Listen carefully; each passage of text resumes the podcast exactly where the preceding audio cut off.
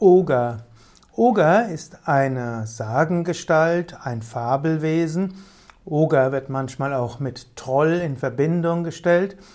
Oger heißt Unhold, Oger kann auch Menschenfresser heißen. Oger ist in Märchen ein Bösewicht und eben manchmal auch ein menschenfressendes Ungeheuer.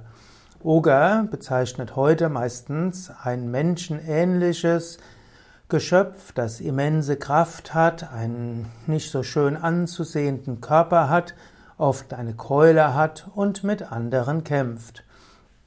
Oger hm, ist also eine der mythischen Sagengestalten, die heute öfters auch in Fantasy, Romanen und Filmen vorkommen.